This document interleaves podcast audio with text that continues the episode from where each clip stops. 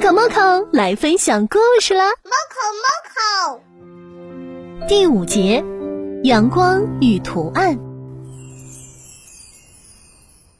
就在刚才，亚米的手触碰到花的一刹那，眼前的一切都消失了，强烈的白光包裹着他们两个。白光过后，在家里的小床上，亚米伸直了手，从床上弹坐起来，惊醒。喔喔喔喔喔！耳边是 Moco 的声音。他往窗外看去，原来天真的亮了。他刚才是在做梦呀。这时，妈妈走了进来，送给亚米一个头大身小的圆纸筒。宝贝，你看看这是什么？亚米看着纸筒的外表，像极了梦中那朵花的花纹。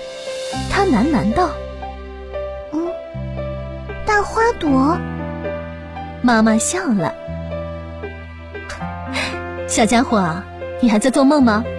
这个呀叫万花筒，来，妈妈教你玩一下。它要对着光才好玩哦。”妈妈牵着它来到窗台边，在妈妈的帮忙下，亚米拿起万花筒，对着阳光往桶里面望去，他惊叹道。哇，和大花朵一样的花耶！转动它一下，看看有什么变化。妈妈轻轻地转动万花筒，亚米更震惊了。万花筒里的图案开始旋转起来，像极了大花朵跟随太阳转动和绽放花瓣时候的样子。原来，大花朵就是你呀！亚米开心地跳了起来。我找到大花朵的秘密了！喔喔喔喔喔！摩口也似乎听懂了亚米的意思，欢乐的蹦起来。妈妈困惑的看着他们俩，傻乎乎的乐着，也跟着乐了起来。你们两个小脑瓜子想的都是什么呀？